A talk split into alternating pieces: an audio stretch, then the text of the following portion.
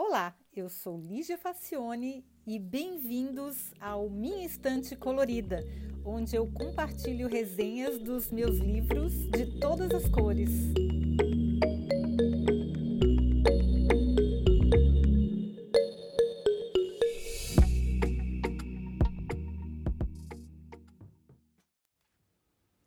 Olá! Depois de anos fazendo resenhas de tudo quanto é tipo de livro, essa é a primeira vez que eu faço a de um que eu própria escrevi. Atitude Pró-Inovação é o meu nono filhote. Nele, eu faço praticamente um balanço da minha trajetória profissional nas entrelinhas. Bom, publicar uma obra é quase tão trabalhoso quanto escrevê-la, pelo menos se o autor não está disposto a bancar a edição própria. E como eu não tenho nenhum talento para vendas, sempre busquei editoras que já tivessem uma boa estrutura de logística, promoção e distribuição. Em 2018, eu já tinha o primeiro rascunho, quando o meu querido amigo Diego Traves, da DMT Palestra, que me representa com exclusividade no Brasil, conseguiu um contato com uma editora grande. Examinando a minha proposta, eles toparam a publicação mesmo sem o trabalho estar concluído e foi a primeira vez que isso aconteceu comigo. Eu entreguei os originais e assinei o contrato em julho de 2018. Pois um ano e meio se passou sem notícias ou perspectivas. A editora estava passando por uma crise braba de gestão e a pessoa com quem eu tinha contato lá foi desligada.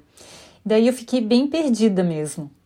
Bom, mais uma vez o Super Diego entrou em ação e quando eu falo na dedicatória que esse livro não existiria sem ele, não era figura de linguagem. E aí ele conseguiu um contato com a Alta Books. E aí eles também se interessaram. Eu fiquei feliz, porque é sinal que o material era realmente bom, né? Porque duas editoras grandes toparam assinar contrato e tudo. Eu fiquei bem feliz. Pois bem, teve toda a questão da rescisão da, com a antiga editora, mas eu consegui entregar os originais revisados um ano e meio depois e assinei o novo contrato no início de 2020. Isso mesmo, semanas antes da pandemia. Isso lá se foram mais um ano e meio de molho. Que parto, hein? Pois é, por isso que eu estou tão feliz com o nascimento desse rebento. Acho que nenhum deles foi tão difícil assim. Foi difícil, mas saiu. E eu estou muito orgulhosa dele. É claro que hoje em dia eu mudaria várias coisas, melhoraria outras, pois imagina quanto que eu aprendi nesse intervalo de tempo, né? Três anos. Mas aí são planos para o próximo livro, a gente tem que pensar desse jeito, né? Por hora, vamos curtir esse bebezinho que está no colo, que é novinho, que tem um monte de coisa bacana para compartilhar. E aí vamos falar um pouquinho dele. Vamos para a resenha propriamente dita, né? Na introdução do livro, eu explico a história por trás dele, por que, que eu me apaixonei pelo tema inovação. Eu buscava uma explicação de por que, que eu participei de projetos tão sensacionais do ponto de vista tecnológico, mas que não se transformaram em negócios lucrativos. Foi doído, mas eu entendi que uma ótima ideia e a respectiva competência técnica não eram suficientes para tornar um protótipo bem-sucedido numa inovação. Na verdade, essas minhas experiências em empresas de tecnologia foram o que me inspirou para estudar e aprender mais sobre inovação e descobrir o que, tinha dado errado naquelas experiências. Bom, além disso, primeiro é preciso contextualizar o título, porque o livro se chama Atitude Pró-Inovação Prepare seu cérebro para a Revolução 4.0. Tá, mas o que é essa tal de Revolução 4.0? E quais foram as três primeiras? E por que, que a quarta está sendo tão importante? E qual é o nosso papel nesse presente aí que já é futuro, na verdade? Então, neste capítulo, no primeiro capítulo, eu compartilho o estado da arte da tecnologia na época em que o livro foi escrito, mas ainda continua valendo, citando alguns exemplos práticos para mostrar como a inteligência artificial já está entre nós, já faz parte do nosso dia a dia e é, que essa transformação no mundo do trabalho já está acontecendo de uma maneira muito acelerada, então por isso que a gente tem que ficar atento. Depois, a gente vai nivelar alguns conceitos para todo mundo ter em mente as mesmas definições quando a gente fala em inovação, invenção, criatividade, design, design thinking, cool hunting, singularidade e palavras associadas que a gente vê por aí mas que ninguém explica para a gente exatamente o que, que elas significam, né? Então, essa aqui é a hora. Depois, a gente vai para a neurociência para entender como funciona o nosso mecanismo de gerar ideias. E aí a gente também fica sabendo o que, que Darwin tem a ver com a inovação e por que, que livros e filmes provocam efeitos diferentes na nossa mente. E a gente também fica sabendo por que, que a empatia é tão necessária para que nós sejamos realmente criativos. Então a gente já tem aqui qual é o contexto do mundo onde a gente vive, por que, que é importante a gente ter ideias, o que, que são esses termos que a gente escuta por aí o tempo todo, como é que a neurociência explica como é que a gente tem ideias. E aí chega de blá blá blá, né? Porque eu queria um livro prático que pudesse ter real utilidade na vida das pessoas. Nada de ficar despejando regras e conselhos aleatórios. Vamos ao que interessa. Aí a gente tem um capítulo inteiro só com exercícios de criatividade para participar no dia a dia. Técnicas, hábitos e práticas que todo mundo de qualquer idade, qualquer grau de instrução pode praticar no cotidiano. Com certeza a sua mente vai ficar mais turbinada e vai virar uma verdadeira fábrica de ideias. O problema é depois de colocar essas ideias em prática, mas ideia não vai faltar mais no seu, na sua rotina de dia a dia.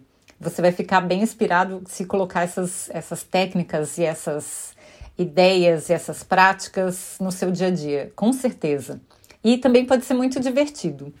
Você pode também colocar essas ideias na sua empresa, compartilhar com seus amigos. Isso aí vai ser uma coisa bem divertida, além de tudo, é divertido. Bom, como não podia deixar de ter, eu também compartilho alguns casos berlinenses de ideias muito originais colocadas em prática que podem inspirar alguém que esteja lendo. Porque são ideias que são, são cases, são coisas que eu vi aqui que eu achei muito bem sacados. O pessoal costuma dizer que os alemães não são criativos, isso é mito, tá? Os alemães são muito criativos em algumas coisas, pelo menos em Berlim, a gente vê muitas ideias muito bacanas, muito bem sacadas, e algumas eu compartilho aí com vocês no livro. E no final, eu falo das minhas experiências pessoais, que são muito diferentes, tanto na área de tecnologia como na área criativa. Eu falo que deu certo, o que está dando certo e do que também não deu certo. Eu penso que é importante a gente falar dos fracassos também, porque não é só sucesso, olha só, gente, começou maravilhosa, deu tudo certo. Não, deu um monte de coisa errado. Teve um monte de experiência que ficou congelada, que foi, não passou de uma boa ideia, não saiu é, de uma boa ideia, que eu ainda não matei totalmente, que ainda está em stand-by, talvez esperando o momento certo de vir ao mundo é, esperando ali a, que as pessoas certas se reúnam, porque é uma coisa que eu aprendi que é muito importante, que a gente não consegue fazer nada sem colaboração. A gente precisa de equipe para fazer tudo. E às vezes a gente não consegue achar as pessoas certas para formar a equipe para o pro projeto que a gente tem em mente. Então, eu compartilho algumas ideias aí com vocês e eu espero que vocês gostem dela.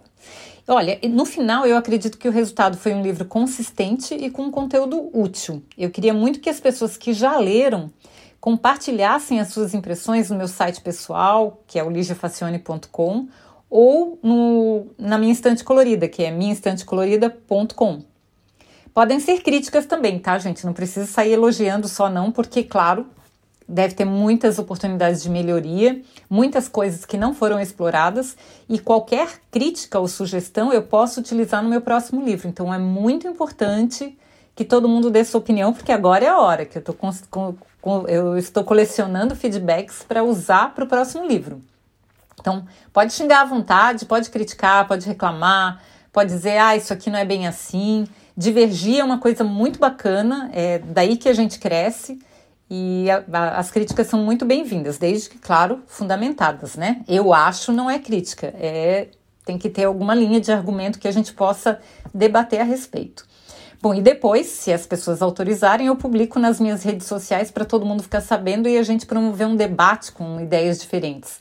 Mas enfim, gostaria que vocês lessem, é claro. Recomendo, é claro que eu sou suspeita, mas eu recomendo a leitura. Eu vou deixar o link para quem tiver interesse em adquirir o livro e fico esperando o feedback de vocês, tá, gente? Espero que vocês tenham gostado e até o próximo episódio.